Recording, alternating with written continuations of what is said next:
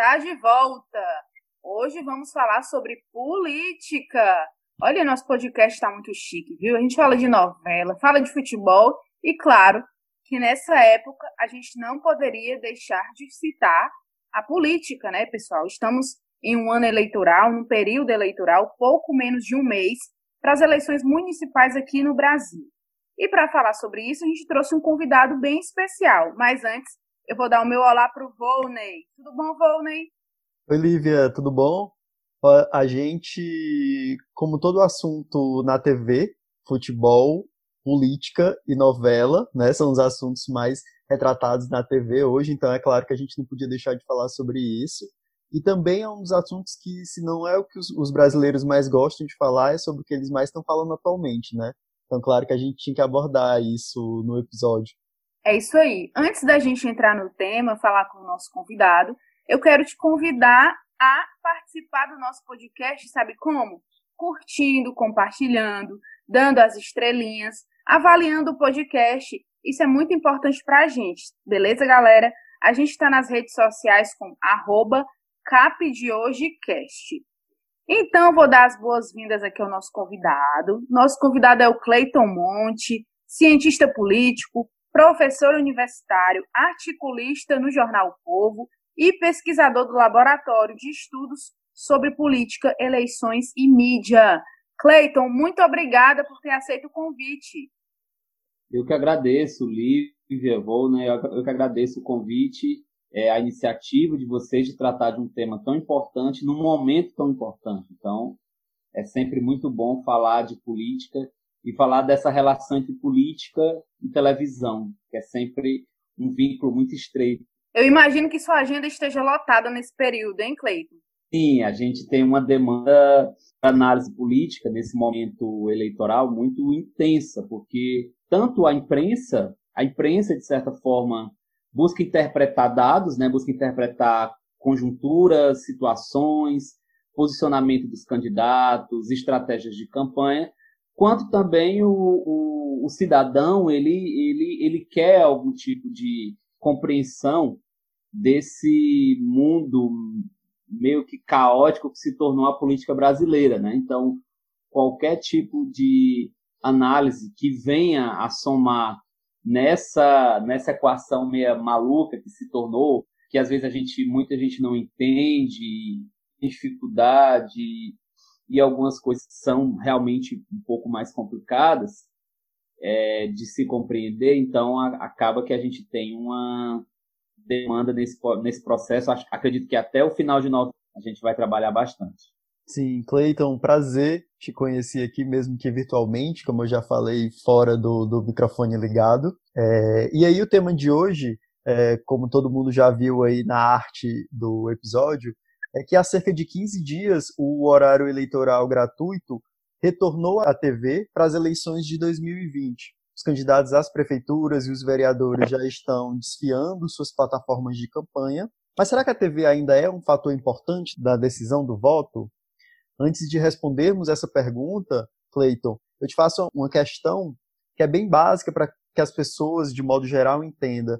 A propaganda veiculada na TV, no rádio e na internet ela sofreu alterações de 2018 para cá? Eu vou para sua primeira colocação, né? E vou te responder de uma forma bem categórica. Sim, né? Assim, a, o horário político eleitoral, não apenas o, o, aqueles dois horários que a gente tem no rádio e na TV, mas as inserções ao longo da programação, elas são muito importantes. Primeiro, para que o cidadão entenda que ele está no momento eleitoral, que a gente está vivenciando, ele está diante de uma escolha, né? A gente sabe que a democracia não é somente as eleições, né? Pelo menos a ideia de democracia ampliada, é, é, reforçada, participativa, é, que a gente defende, né? Desde a redemocratização. É, mas a eleição é o momento é, é, o, é momento mais festivo, é o momento em que você é, é levado a fazer uma escolha. E tudo aquilo que se aproxima de você, tudo aquilo que pressiona a uma escolha, você é, é, tem que dar uma resposta. Então, acaba que é, o horário político eleitoral ele soma, ele não é exclusivo, né? ele não é o único tem. para a formação de opinião, mas ele é fundamental é, para que o eleitor ele saiba que está diante de uma campanha, quais são os candidatos e quais são as propostas.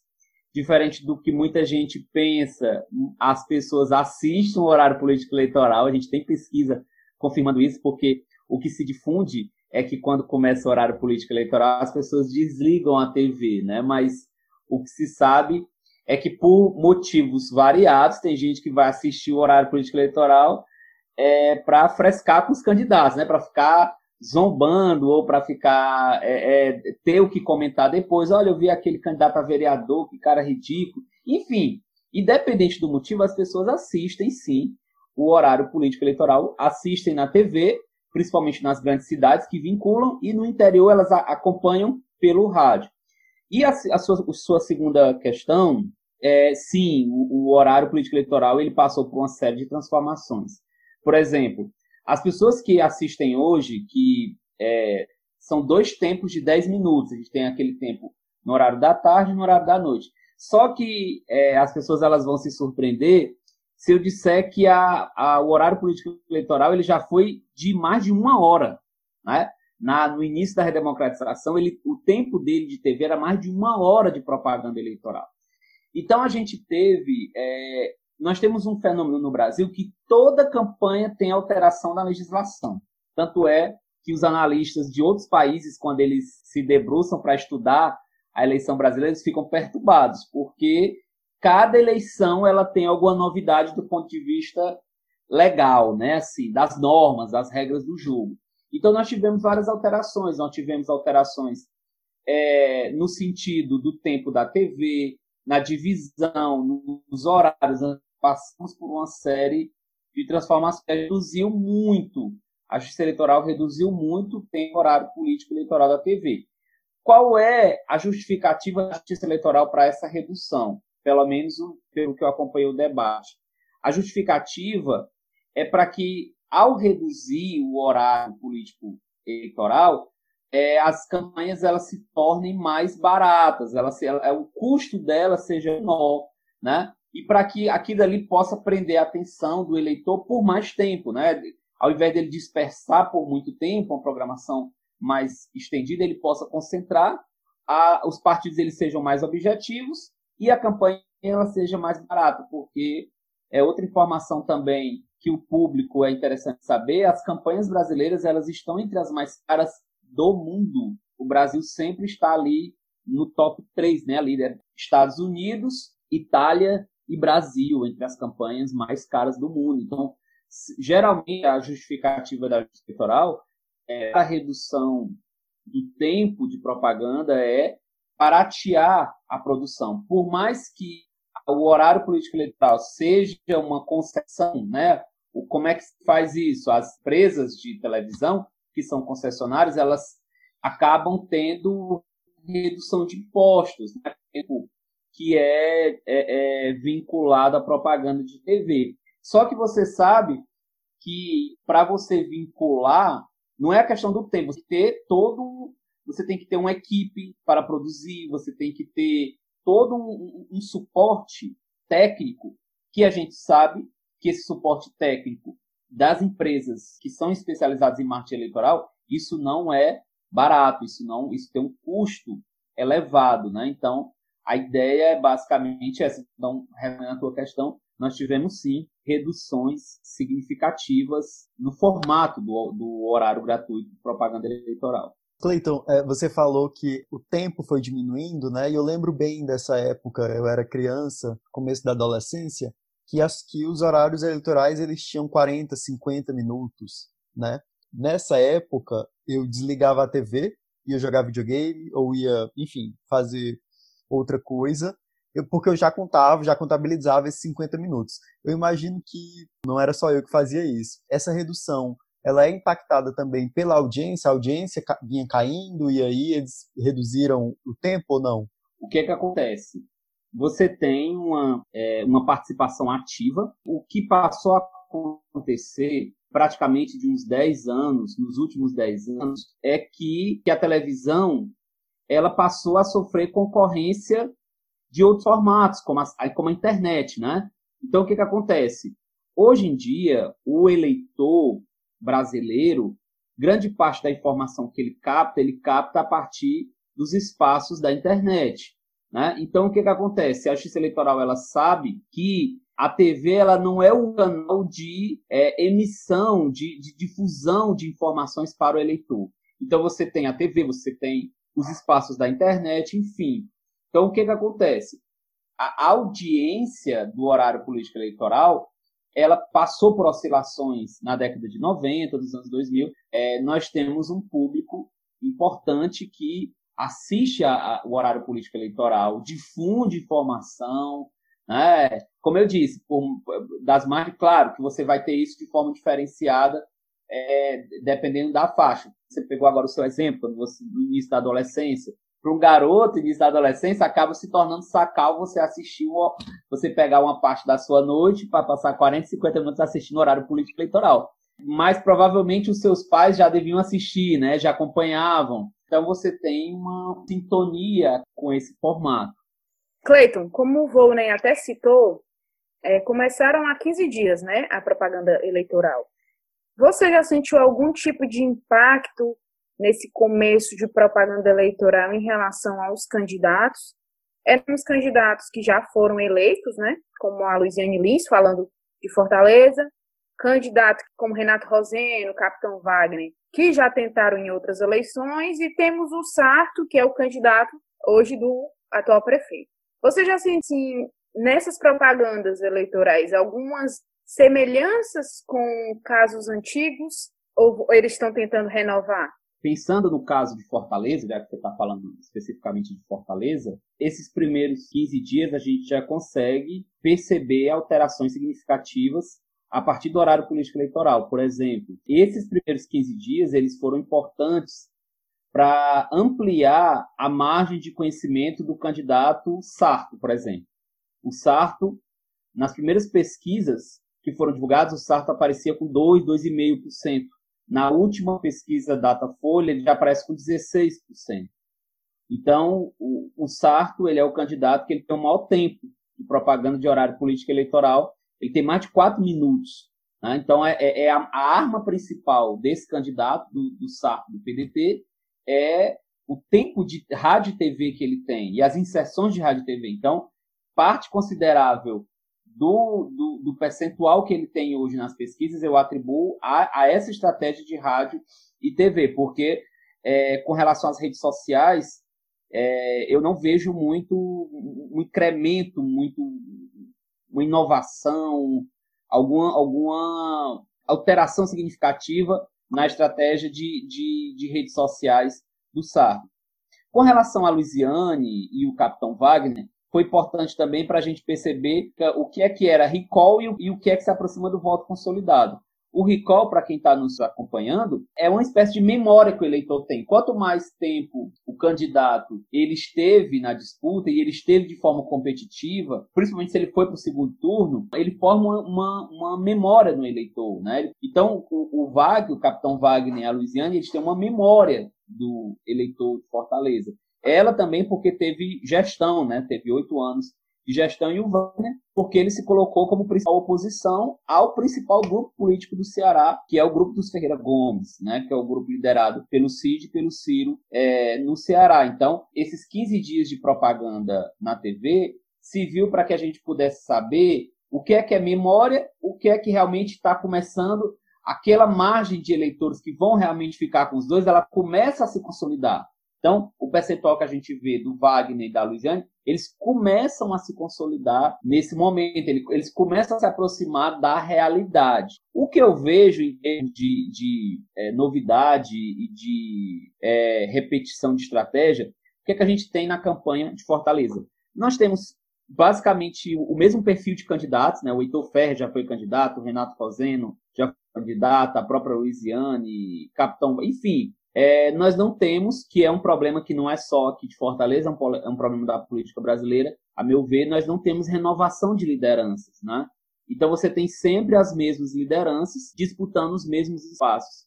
Isso causa para uma, uma parte do eleitorado um certo, uma certa indiferença, né? uma, um certo descaso. Por exemplo, Essa pesquisa do Datafolha, que foi a última divulgada aqui em Fortaleza, demonstrou que grande parte dos jovens é, não estão interessados na disputa eleitoral. Né? Dos jovens de Fortaleza não estão interessados. Então, eles não estão nem sequer, não estão acompanhando. Por quê? Porque isso afeta de uma forma mais direta os jovens, né? Assim, porque você vai lá assistir ou para acompanhar e você vê as mesmas pessoas, muitas vezes falando as mesmas coisas, com a, a mesmo, mesmo tipo de, de, de, proposta, com o mesmo tipo de discurso. Então, o que eu percebo realmente é uma, uma repetição de lideranças, de propostas, discursos vagos. Os candidatos parecem que não, não tomaram ainda consciência de que as pessoas elas começam a reconhecer discursos vagos, né? Quando você fala que vai apoiar, quando você vai cuidar da cidade, ou quando você vai cuidar disso, ou cuidar daquilo, ou quando você quer abraçar, enfim, bordões que caíram na mesmice, né? As pessoas, os grupos de Fortaleza, eles querem um, um discurso é, direto, concreto, e, e, por isso que às, às vezes essa dificuldade de aproximação com as campanhas, né? Porque por mais que você veja as campanhas que têm mais recursos, que poderiam inovar, digamos assim, com propostas diferenciadas e alguma coisa mais concreta, às vezes tem essa dificuldade. Então, por isso que fica aquela ideia de, de mesmice, né? Ou, ou mesmo, quando vai se aproximando, quando vai se afunilando na campanha, de é, é, ataques diretos, né? Você vai entrar agora na campanha, nesse momento, a gente está entrando no, no, momento de ataques diretos, porque você tem um formato em Fortaleza de três candidatos, os três estão muito próximos, né, do ponto de vista eleitoral, estão muito próximos, então eles, eles vão começar a entrar em conflito para garantir a sua ida ao segundo turno, né? Tudo indica que Fortaleza vai ter um, um segundo turno. Você disse sobre o Sarto, né, que tem o maior tempo. Só para explicar para o nosso ouvinte aqui, a gente sabe como é que funciona, mas eu queria que de forma bem didática, se possível, você explicasse como é que é determinado esse tempo. Por que, que uns têm apenas 8 segundos, o outro tem 5 minutos, por exemplo? É uma dúvida geral, né? Assim, as pessoas geralmente perguntam o que é que, como é que se forma o tempo de, de rádio e TV? A justiça eleitoral ela determina que a divisão do tempo, o tempo de cada coligação, vai ser conforme a bancada do partido na Câmara dos Deputados. Então, por exemplo, se o partido tem três deputados federais, o tempo dele vai ser diferente daquele partido que tem 50 deputados federais. Por exemplo, no Brasil hoje, os partidos que têm as maiores bancadas são PSL, PT, PP, MDB, são os partidos que no Brasil todo você vai ter esses partidos eles têm o maior tempo de rádio e TV, que são os partidos que na última eleição tiveram uma maior representatividade na Câmara dos Deputados, ou seja, conseguiram eleger o maior número de deputados federais. Esse é o critério, é um critério que é criticado por muitos partidos, né, principalmente pelos partidos que têm pouco tempo de TV, porque você encontra pessoas que mal conseguem falar o seu nome, né? Eu acho que vocês já todo mundo aqui já viu na, na propaganda eleitoral, a pessoa termina de falar o nome acabou o tempo. Segundos.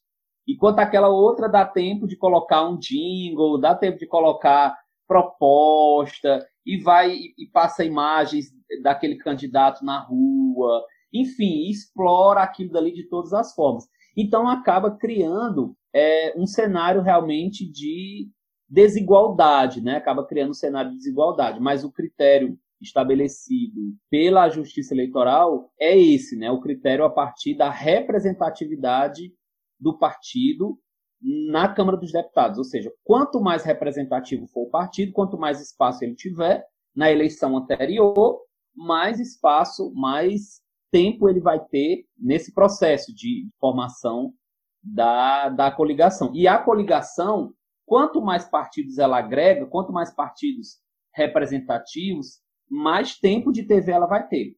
Falando novamente do Sarto, ele tem mais tempo de rádio e TV, porque ele tem a maior coligação. A coligação dele tem muitos partidos e tem partidos grandes, partidos que têm representação forte na Câmara dos Deputados. Então, por isso que ele tem mais tempo de rádio e TV. Esse é o critério estabelecido pela Justiça Eleitoral. Porque no Brasil, só pegar uma, um, um gancho interessante, Porque no Brasil, praticamente todo o formato de propaganda eleitoral, ele é um formato público. É diferente do caso americano. No caso americano, as campanhas, elas compram horário de TV. Né? Assim, por exemplo, o candidato, um partido, ele compra. Ele quer, é, por exemplo, passar, é, entrar lá no, no, no intervalo do, do futebol. Então ele vai lá, a campanha do, do Partido Republicano, do Democrata, ele paga a TV. Então, é um formato diferente do brasileiro. O formato brasileiro é, ele é praticamente todo público, né? Então, é, todo o recurso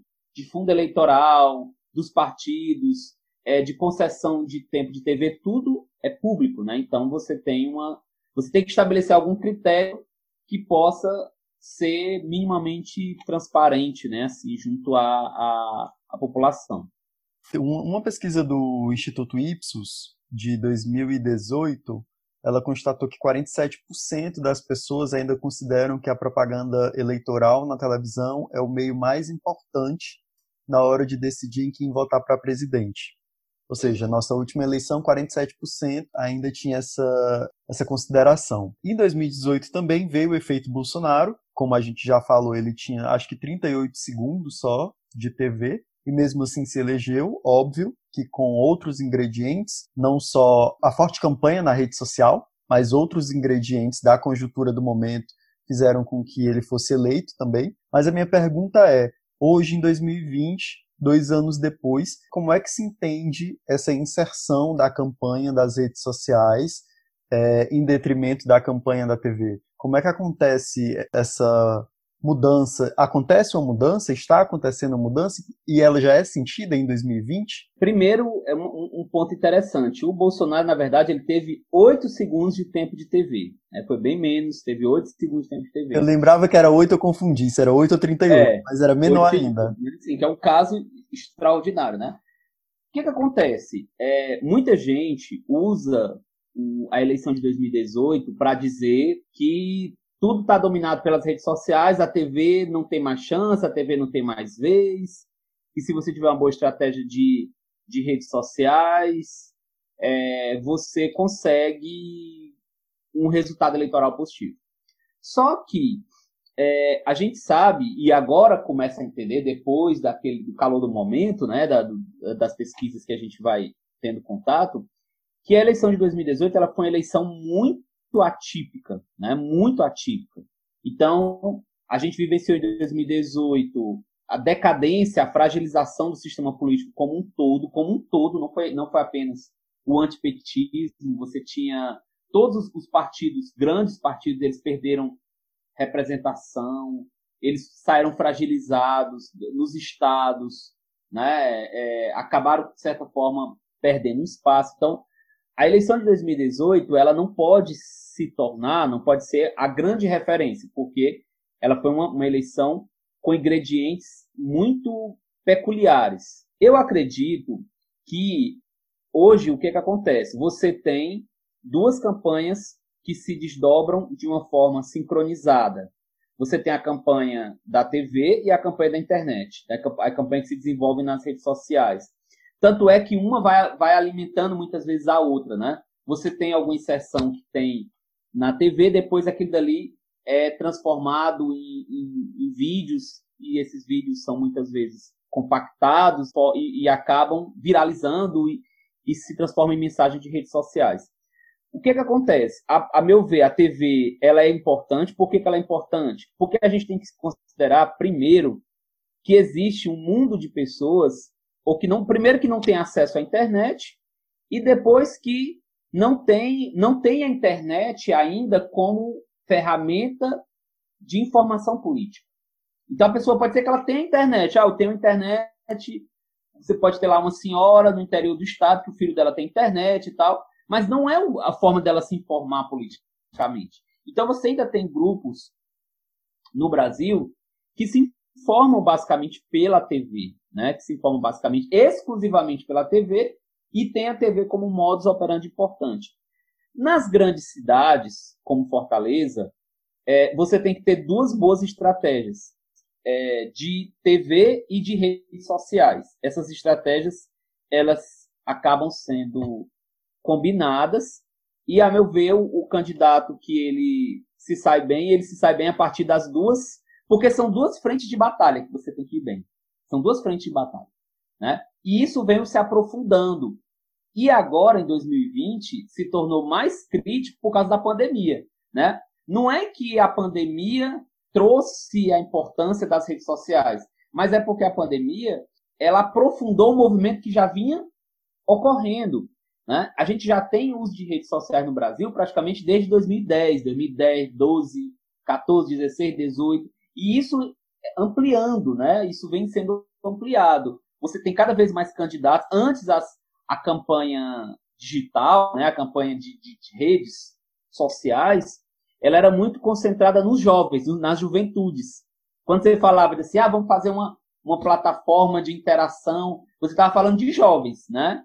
muitas vezes cargos proporcionais de jovens. Hoje, praticamente todas as candidaturas majoritárias e proporcionais, agora, nesse momento, para vereador e para prefeito, seja que trabalhe com grupo de juventude, ou grupos profissionais, idosos, enfim, todas essas campanhas, elas têm que ter uma estratégia bem definida de TV e de redes sociais. Só redes sociais dificilmente ganham uma eleição para um cargo majoritário. Por que eu estou falando isso? Basta você pegar, por exemplo, as rodadas de pesquisa do Ibope e Datafolha que foram divulgadas na semana passada. Você vai ver que você vai ver que na maioria das capitais brasileiras os candidatos que estão é, bem posicionados na, nas campanhas, nas pesquisas, são candidatos que têm algum espaço de rádio, de TV, que tem um espaço de e, e tem espaço de redes sociais, né?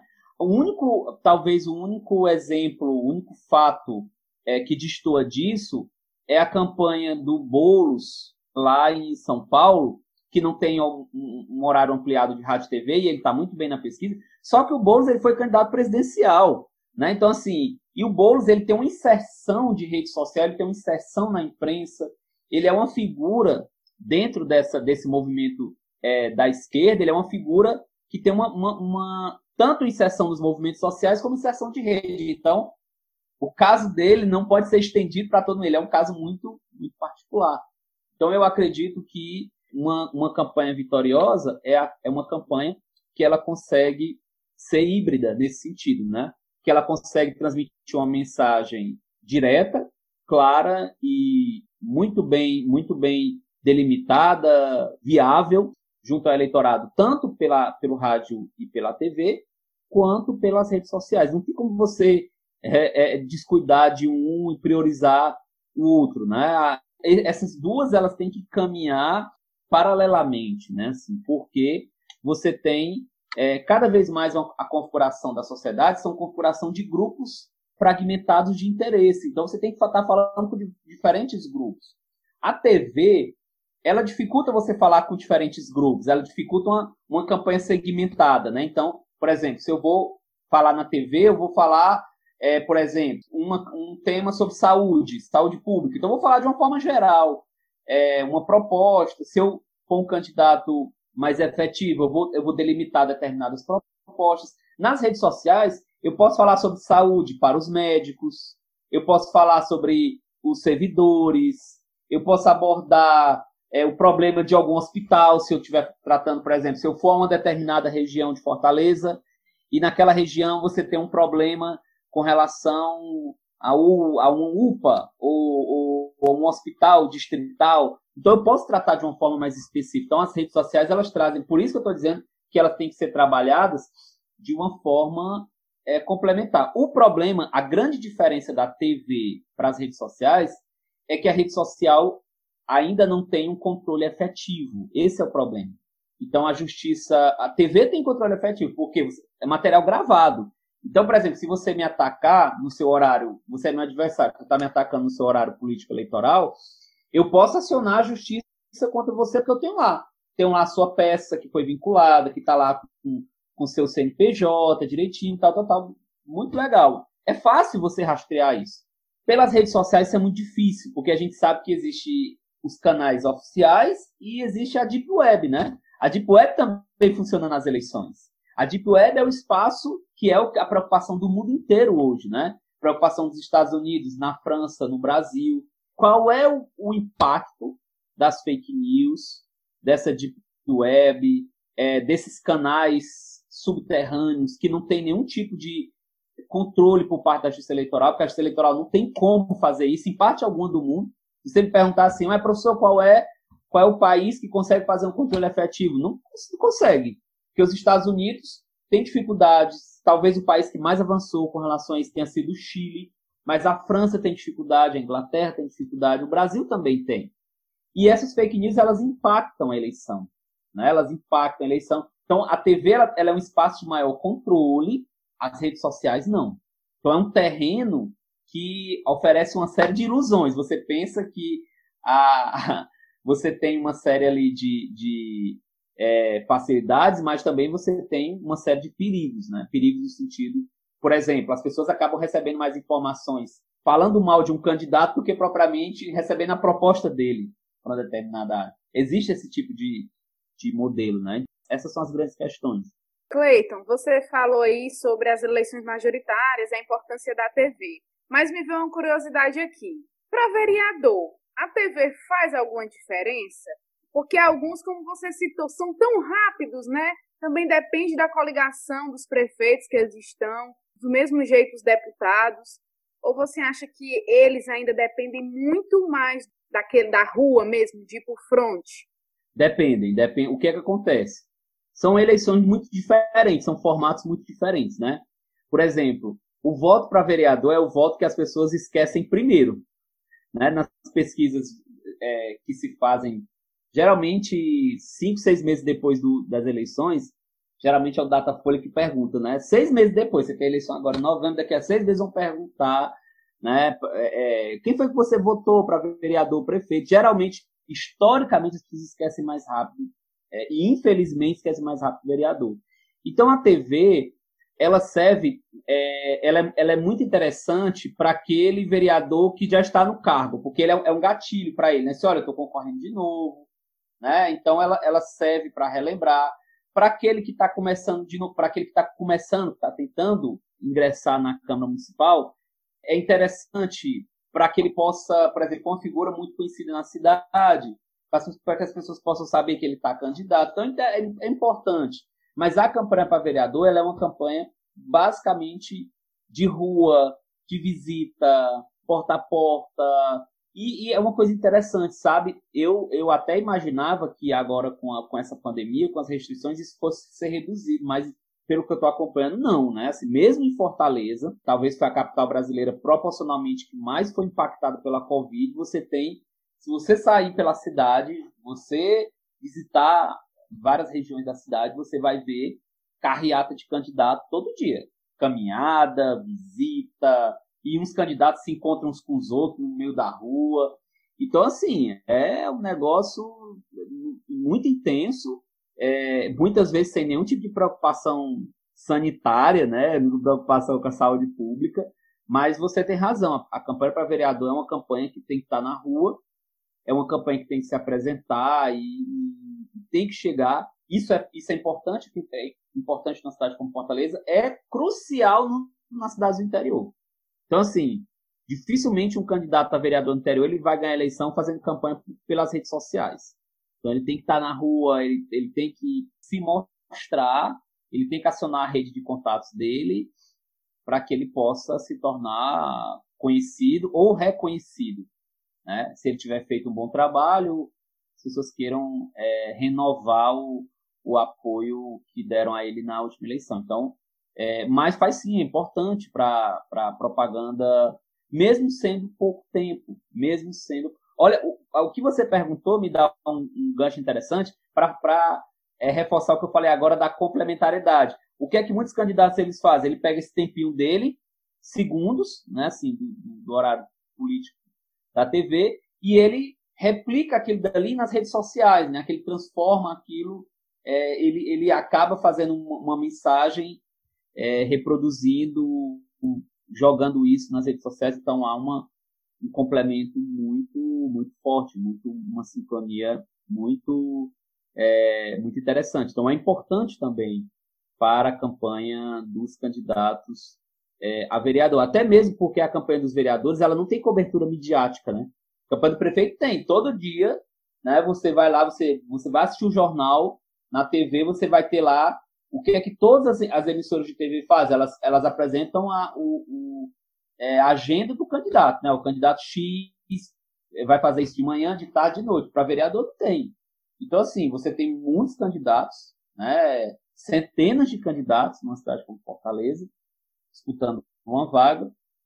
Então, é, é, é o tipo de campanha mais inglória que tem a campanha para vereador. Uma coisa assim absurda, né? Porque, principalmente numa cidade como Fortaleza, e principalmente agora que foi proibido a, a coligação dos partidos para vereador, você tem que ter uma margem de voto altíssima.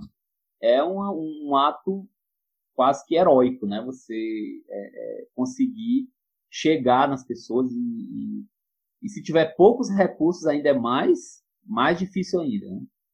É, tem um meme nas redes sociais que eu vi que diz que é, com certeza você é amigo ou conhece alguém que está candidato a vereador em Fortaleza, né? Mas só para só, só para emendar com isso que, que você está falando, Cleiton, existe um fenômeno é, na, na audiência de, de TV, por exemplo, que na primeira semana a audiência é mais alta e retorna também na última, né? Quando as pessoas é, elas passam a assistir justamente para definir, ah, eu ainda estou indeciso aqui, eu vou definir o, o, o número do meu vereador, por exemplo. E aí eu olho e vejo, ah, é fulano de tal, eu já votei, mesmo que, mesmo que eu não seja a plataforma dele, que eu não, não saiba o, o, que, que ele defende, eu já votei, eu vou aqui, anoto o número dele e levo para a urna. Talvez por isso é, impacte tanto nessa, nessa pesquisa que você falou, que seis meses depois a pessoa já esquece. Porque ela também é. definiu é, em segundos ali. Né? Ela não conheceu nada, ela viu ele em oito segundos. Isso. A minha pergunta é, pensando numa forma mais profunda, pensando no, no, modelo de propaganda que seja mais formativa mesmo da sociedade, do ponto de vista na hora de escolher esse vereador. Existem modelos é, que a gente possa pensar que o vereador não chegue só lá e diga o número e faça com que a pessoa decida por ele em questão de segundos? Há, possibilidade, há outras possibilidades de modelos ou não? Ou é só isso? Tipo, a campanha está lá, só para dizer que tá, né? Porque é 8 segundos. No final, é, é como você falou, ela ajuda quem já está a fazer a manutenção de quem já está no poder, né? E, e, com isso gera pouco renovação, enfim. Existe modelos, há, há possibilidades de modelos que não esse?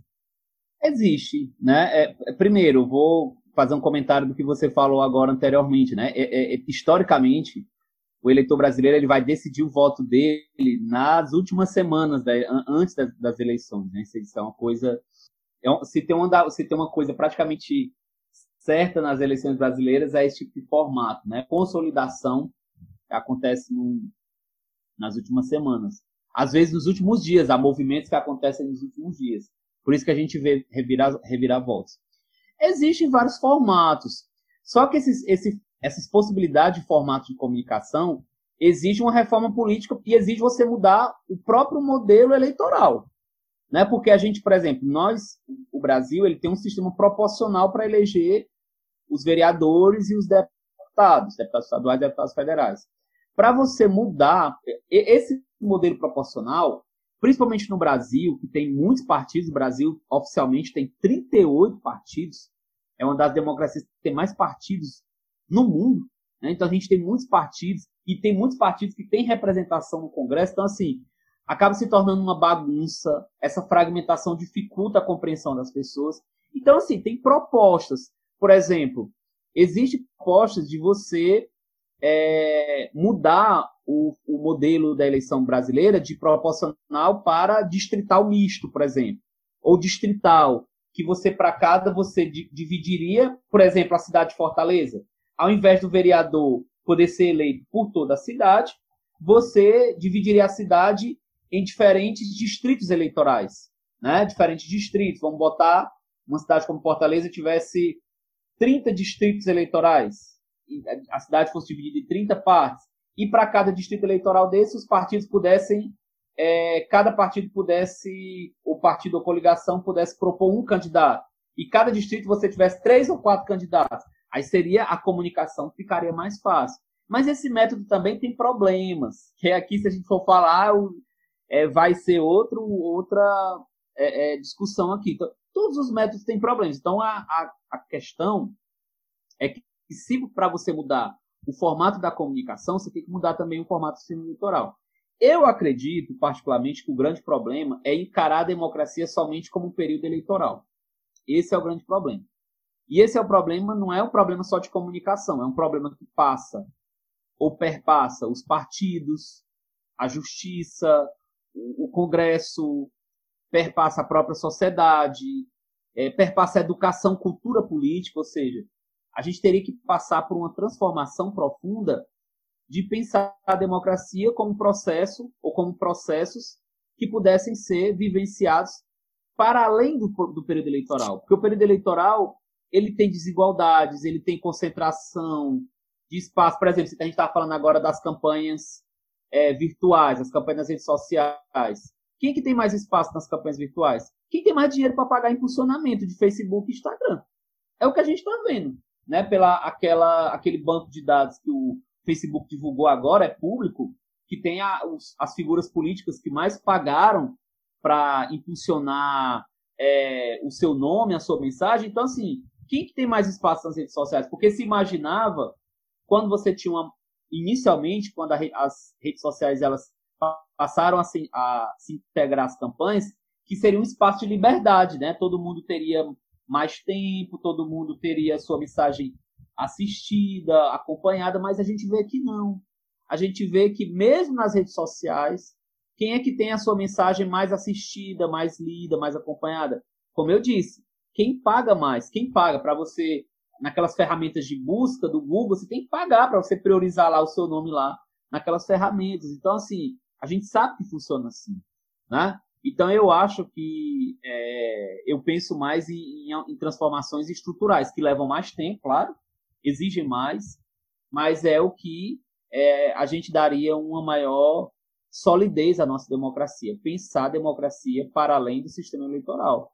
Né? Porque se você só arregimenta as pessoas para pensar o país, o Estado, a cidade só no momento das eleições, claro que aquilo dali vai ser uma discussão superficial, né? É, uma discussão personalista, que é outro problema que a gente tem nas campanhas, campanhas são personalistas. Você discute pessoas, figuras públicas, né? Acaba que a gente não discutindo partidos e propostas, né? Então eu acho que o problema ele é muito mais grave, ele é muito mais sério, ele é muito mais complexo que uma questão comunicacional, né? Assim de tempo de TV, eu acho que é, é, a gente deveria formar um, um grande pacto, um, um, grande, sei, uma, uma forma de pensar, como eu disse, a política, a democracia, para além desses processos que só ocorrem de dois em dois anos, né? Você não pode pensar, a cidade não para, né? Os problemas são cotidianos. Então, passou a eleição em novembro, em dezembro, você vai ter lá problema com transporte, com,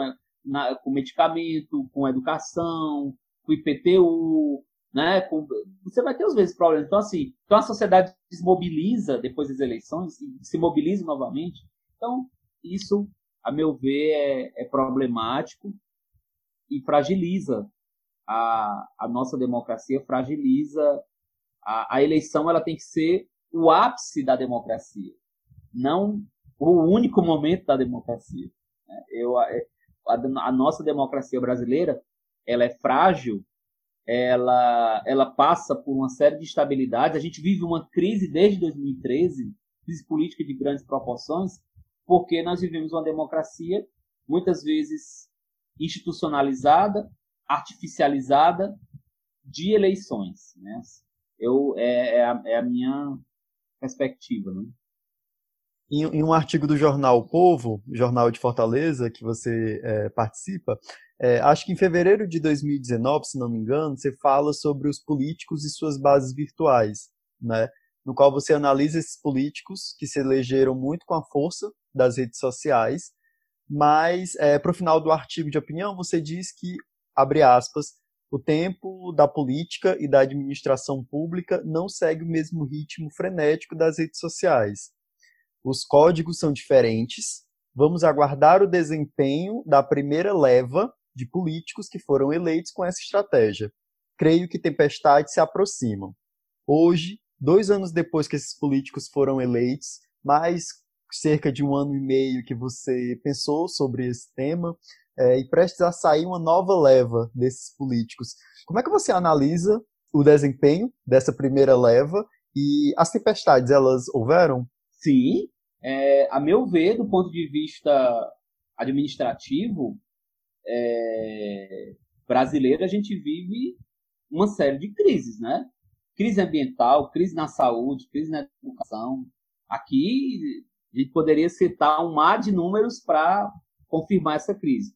A economia, então, em a crise? A economia, desemprego, desemprego, 14 milhões de desempregados, é, um, mar de, um mar de informais, né? Enfim, são múltiplas crises. O que é que eu, a, a, minha ideia quando eu escrevi esse artigo e infelizmente ele acaba se concretizando, né? Ele foi um prenúncio, né? Assim, do, do, do, do que se avizinhava. Por quê? O que é que acontece? Por que, que eu disse que o tempo das redes sociais é diferente do tempo da administração? O tempo da administração ele exige processo de negociação, ele exige tempo para se desenvolver. Por exemplo, uma política pública. Uma política pública leva tempo. Para você pensar uma política pública para a educação, vamos pegar o caso da educação, tem que planejar, você tem que caminhar para o legislativo, debater, separar recursos para aquilo dali, tem que ter dinheiro, orçamento. Depois você tem que acompanhar. Para que você tenha resultados, Volney e Lívia, para que você tenha resultados, caso aqui do Ceará, a gente está tendo resultados na área da educação agora, 2020, de um investimento que a gente começou a fazer em 2007, 2006, 2007. Agora que a gente está começando a ter resultados, Ceará, segundo o Ministério da Educação, é a grande referência de educação básica. Temos problemas no ensino médio, né? É, na, no ensino fundamental, nós somos a grande referência. Então, isso leva tempo. Isso leva tempo. Eu escrevi esse, esse artigo devido a algumas personalidades que foram eleitas saindo das redes sociais.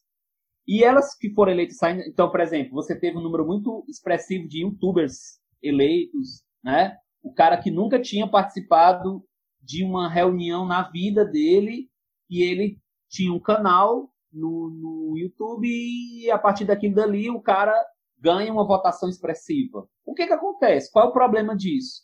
O problema é que essa figura, seja indo para o legislativo, seja indo para o executivo, ele tem que negociar com as pessoas, conversar. Só que essas pessoas, a base dela é base de rede social. E base de rede social tem que ser mobilizada com uma polêmica todo dia. E com a polêmica todo dia, a gente não administra. A gente mobiliza grupos. Mobiliza. É muito interessante para a campanha, né? Porque você tem grupos que são mobilizados para a administração pública, para a vida cotidiana, para a gestão da cidade, do estado, do país, isso é inviável. Você não, você não consegue governar estando numa situação em que você está constantemente criando fatos ou factoides junto a uma base que te acompanha nas redes sociais. Então, eu, quando eu falei tempestades, eu falei no sentido de um choque.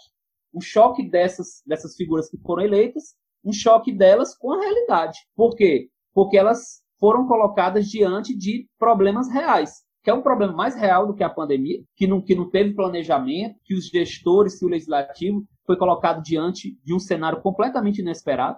Então você teve que tomar uma decisão rápida, você tem que alocar recursos, você tem que alocar pessoas, você tem que ter uma capacidade administrativa. Se você não tem, reconhece que não tem, você tem que saber delegar isso para quem tem. Então isso é, representou muitas tempestades no Brasil inteiro, sabe? Pelo que eu acompanho, essas figuras, youtubers, figuras que foram oriundas das redes sociais, tiveram e estão tendo muitas dificuldades de lidar com problemas reais. Quando eu digo problemas reais, eu estou falando, estou falando de distribuição de medicamentos, é, reaju é, negociação de, de, com servidores, porque o servidor não quer saber de, de, de é, vídeo de rede social, não. Ele quer algo concreto, eu quero uma proposta. Estou negociando plano de cargos e carreiras, investimento para educação. Então, por isso que eu escrevi na, naquele meu texto, no Jornal Povo, sobre essa, essas tempestades. Essas tempestades que, naquele momento, estavam apenas se formando, mas de lá para cá elas acabaram acontecendo. Cleiton, esse ano, muitas TVs, a própria Globo, diz que não vai fazer debate, né? Debate que é um clássico também nas eleições. Muita gente espera por esse momento. Eu acho que é um dos momentos de maior audiência e que define para mim como leiga, você pode dizer mais que eu, pode definir uma eleição, principalmente quando é no segundo turno, que fica mais aquele fronte mesmo entre os dois candidatos. Qual é a importância do debate na TV? Né, nesse ano, nos últimos anos, para você, e como é que isso também pode ser prejudicial a gente não ter é, esse debate na TV. Eu não sei aqui no Ceará ainda como é que está definido isso, mas na Ceará brasileira, eu vi que a Globo não vai fazer, a SBT não vai fazer, a Band fez no em São Paulo e no Rio, mas aqui na esfera municipal a gente ainda não teve, né? A gente está uhum. tendo apenas em lives, em rádio, mas TV ainda não. É, os debates são, são memoráveis, né? Assim, eu gosto muito do formato dos antigos debates, né? Que os candidatos, aquele, aquele debate que tinha o Brizola, o Malu, o, né, o Lula. Eu gostava muito daquele formato, o, as lideranças ficavam livres e elas faziam perguntas livremente. Eu gostava bastante daquele modelo. Os debates, eles são muito importantes. É, como é que eles funcionam do ponto de vista eleitoral, né? Você não ganha eleitores no debate, você perde, né? Você perde. O que a gente, nossas, que as pesquisas demonstram é que o quê? Que você vai para o debate, é, você pode, a, a, a chance maior é que você venha perder, né? Por exemplo, dois candidatos que estejam numa situação de empate técnico. Então, uma situação ali que você pode decidir a eleição no sentido de que um deles vai perder espaço, né? Porque depois aquele debate ele é muito comentado, ele é muito é, reproduzido, muito, muito discutido. É, dependendo do formato do debate, é uma chance real de você conhecer as propostas do candidato, de você conhecer como é que ele se comporta diante da diversidade, que é importante também. Quando ele é coagido, pressão, né? quando ele está diante de uma crítica, é, quando ele está diante de uma, de uma, uma posição realmente convicta. Então você vê como é que ele vai sair, né? Como é que ele, se ele é uma pessoa preparada, enfim, dependendo do eleitor, ele pode encontrar possibilidades reais de, a partir do debate, decidir o voto dele, né? Assim, saber quem é que ele não vai votar, né? se eu não vou votar nele de jeito nenhum, e quem é que ele, no caso, pode até consolidar o voto dele, né? Eu fico muito triste em saber, sabe, Lívia, Rony? Eu fico muito triste em saber da gente não ter. Nas últimas eleições, você teve vários problemas com os debates de candidatos que não compareceram aos debates. Foi muito ruim. Por exemplo, na campanha de 2018, o Bolsonaro não participou de nenhum debate. Claro, teve lá da, da facada, né? Mas mesmo depois dele recuperado, ele não participou é, dos debates no segundo turno. Isso foi muito, muito, ruim. Isso foi muito ruim. Do ponto de vista mesmo da, da escolha da população, eu acho importante o candidato se mostrar, se apresentar. Às vezes o candidato que não vai acaba aparentando uma certa arrogância, né? Como aquela aquele crime já ganhou. Enfim, é muito ruim.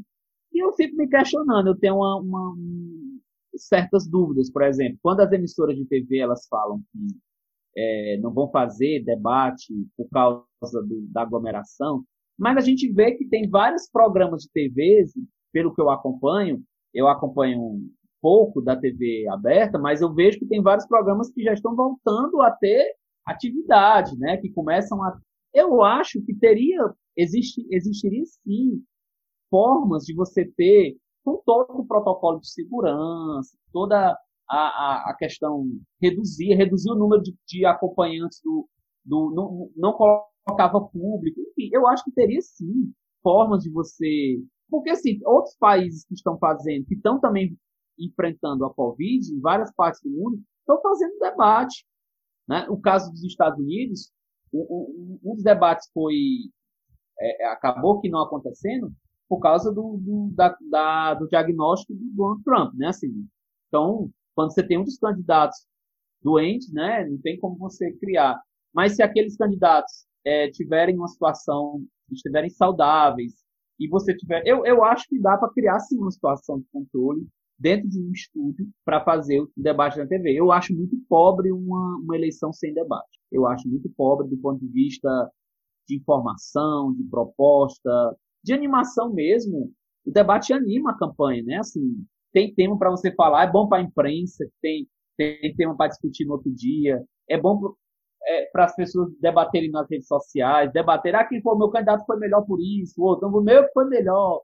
Então, assim, é, eu, eu, eu fico, espero que isso possa ser, não sei, isso possa ser revertido e, e você tenha algum tipo de é, debate, porque eu acho que isso enfraquece, né, dificulta. E outra coisa, o debate, ele, ele dá uma, uma, uma, uma lógica mais democrática à democracia, por quê? Porque ele, ele coloca todos, diferente do horário político eleitoral, que é desigual, como a gente conversou agora, você tem tempos diferentes. Os candidatos, quando vão para o debate, mesmo que sejam aqueles candidatos que têm uma representação, geralmente aqueles que têm representação, se você coloca seis, sete candidatos, todos eles vão ter o mesmo tempo, todos eles vão ter as mesmas oportunidades. Então você dá, dentro de um, um espaço de TV que é que tem grande audiência, você dá para aquele candidato que não tem um partido de expressão, você dá uma possibilidade para ele se comunicar por mais tempo, né, com a população, principalmente para aquela população que não está conectada, enfim. É como eu disse, eu acho muito triste um debate sem uma, uma campanha sem debate. Eu não vou resistir, já que a gente falou de campanha dos Estados Unidos. Qual é a tua análise da campanha dos Estados Unidos, Clayton? Como é que tu vê para onde ela está seguindo? Pronto. É... O que, é que acontece? É um outro formato também de campanha, né? É um outro formato de eleição, Lá não ganha quem tem o maior número de votos, lá tem a questão dos colégios eleitorais, então é um outro cálculo. É, nesse momento, a situação está muito ruim para o Donald Trump, né? Assim, muito ruim. Eu estava eu tava vendo a última, estava vendo ontem, a última pesquisa que foi divulgada, detalhada, por exemplo, o Trump ele perdeu apoio dos idosos e parte do, daquele voto mais religioso, né? Que ele conseguiu bastante espaço na eleição de 2016. Então ele está num, num, num, momento muito ruim, porque aconteceu.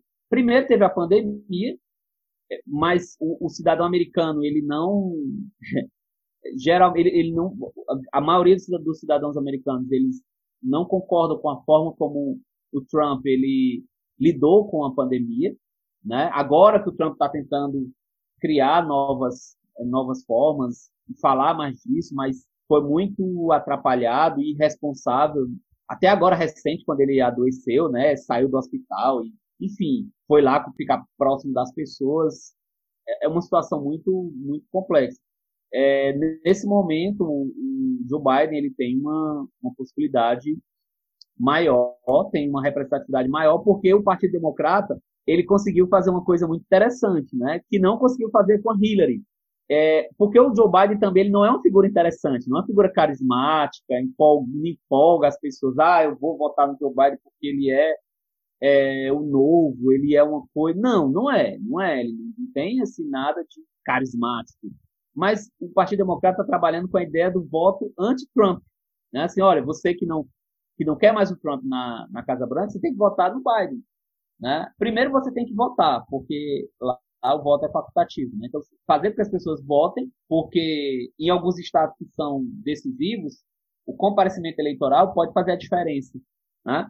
Então, primeiro que as pessoas votem e depois que as pessoas, se não gostam da administração Trump, pelo menos dê uma oportunidade para que ele não permaneça lá no, no, na Casa Branca e abre espaço para um, uma liderança democrática. Então, eu acho essa, essa estratégia mais inteligente, mais é, objetiva. Né? Reconhece, inclusive, tem uma, as propostas do, do Joe Biden são até mais ousadas do que das campanhas democratas anteriores. Então, ele conseguiu incorporar os ex-adversários, diferente da Hillary, né? A Hillary chegou no final da campanha com seus eleitores brigados com Bernie Sanders, né? Brigados com os outros candidatos. Ele não, ele trouxe então eu acho que isso pode, mas é, é um cenário muito imprevisível, porque são duas forças importantes, muito, muito grandes, muito organizadas nos Estados Unidos. E lembrando que na campanha, na eleição passada, eu lembro que eu estava assistindo um debate na TV americana que, no momento de apuração, eles estavam dando como certa a vitória da Hillary, né? Quase que uma coisa festiva, né? Vários cientistas políticos, assim, ah, mas a grande, o debate que eles estavam fazendo é saber qual era a margem da vitória dela, né? 2%, 3%. e Trump ganhou. Então é, é, é, muito imprevisível você dizer, porque lá o Trump ele é muito forte, né? Entre homens brancos é, naquele, naquela região americana do, do a região central americana, né? Que é a região mais rural. Então ele é, ele é, ele ele tem um peso ainda muito significativo. Então cenário imprevisível, não tem tem um leve favoritismo nesse momento do Joe Biden. É, Clayton, muito obrigado, aprendi muito. É, hoje eu me senti a Anitta conversando com a Gabriela Prioli e só para ficar claro para os nossos ouvintes, bem didático.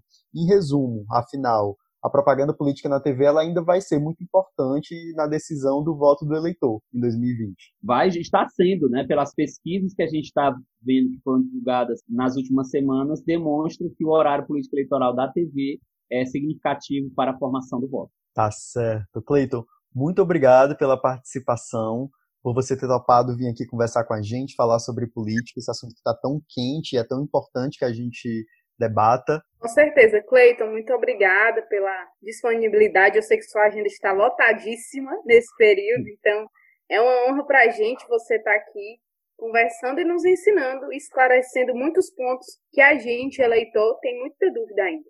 Eu que agradeço o convite, Lívia, Valner e, todo mundo que está nos acompanhando. Espero ter contribuído de alguma forma para esclarecer algumas questões, ou pelo menos trazer outras questões. A gente muitas vezes, mesmo que não responda certas dúvidas, mas também é, a ideia é que a gente possa fazer pensar, né, que a gente possa pensar junto. É, eu acho que é esse esse espaço que vocês estão se propondo, a iniciativa de vocês também é importante para isso. Vocês estão trazendo a importância desse tema é, e, e, dizendo de uma forma bem clara que é importante sim falar sobre o horário político eleitoral, falar da importância da TV ainda para o processo eleitoral, né, e, e fazendo isso de uma forma bem clara e, e bem democrática. Então, quero parabenizar o espaço de vocês, agradecer novamente o convite e colocar à disposição para futuramente a gente vir falar de novo, quem sabe, dos resultados. Tá ótimo, já vou hum. deixar anotado aqui. Eu também. Obrigadão, Cleiton. Lívia, agora que o Cleiton já foi, né? É, eu fiquei pensando quanto, quanto é importante para gente que mora em cidade grande, nessas cidades metropolitanas, que tem acesso à internet, é, que é jovem e que acha que as redes sociais é que vão, defi é que vão definir essa eleição, é, enfim. E é muito bom conversar com o Cleiton e descobrir que não, né? Sair um pouco da nossa bolha e descobrir que não, que essa não é a realidade da maior parte do Brasil, que a televisão ainda conta muito, que a televisão ainda constrói muito. Enfim, tipo, é muito importante esse, esse debate, né? Nossa, muito importante é, abrir nossa mente, abrir os nossos olhos também para a gente ver que tem muita coisa além do que, a, do que a gente convive, como você bem falou, da nossa bolha. Mas, Volney, nós temos os nossos quadros. O Quem Vai para a Geladeira e o Horário Nobre.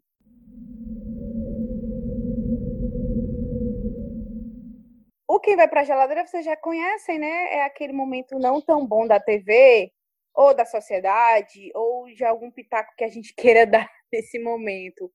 Vonei, para você, quem é que vai para a geladeira ou o que é que vai para a geladeira? Lívia, para ficar no tema de hoje, eu vou colocar na geladeira as pessoas, os políticos que fazem mau uso das redes sociais com disparos de, de, de mensagens nos aplicativos de, de bate-papo, enfim, de, de, de conversas, com as fake news enfim, esse mau uso das redes sociais. A internet ela tem um potencial gigantesco, mas a internet tem um potencial para o bom, para o mal, basta depende de quem usa, né?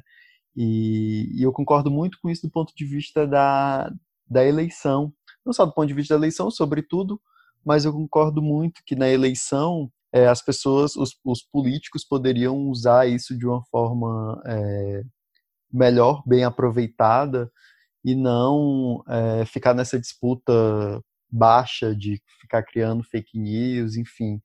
Pode ser utópico? Pode ser, mas eu sou assim. é isso. E tu, Lívia, quem tu coloca na geladeira? Vou, né? Eu vou seguir a mesma toada de eleição. O que eu vou colocar na geladeira até uma discussão que a gente teve com o Cleito, mas para mim, a não renovação do horário eleitoral. Além de figurinhas carimbadas que nós já temos, são aquelas mesmas pautas, usam aquele espaço para as mesmas promessas, sabe? Então, 2020, né, pessoal, a gente muita gente cai, infelizmente, ainda, mas vamos lá, vamos renovar, vamos fazer promessas que a gente saiba que vai ter um propósito e que ela poderá acontecer, porque é muita coisa mirabolante que a gente sabe que não tem como. Quem tem um pouco mais de conhecimento sabe que é, não depende só do, do prefeito para realizar as coisas. O vereador, então, que depende de muita coisa, né, por um projeto de lei ser aprovado. Então, acho que isso vai para a geladeira, viu, Vônei? Tá certo. E, bom, então vamos falar de coisa boa, né? Vamos falar sobre o horário nobre.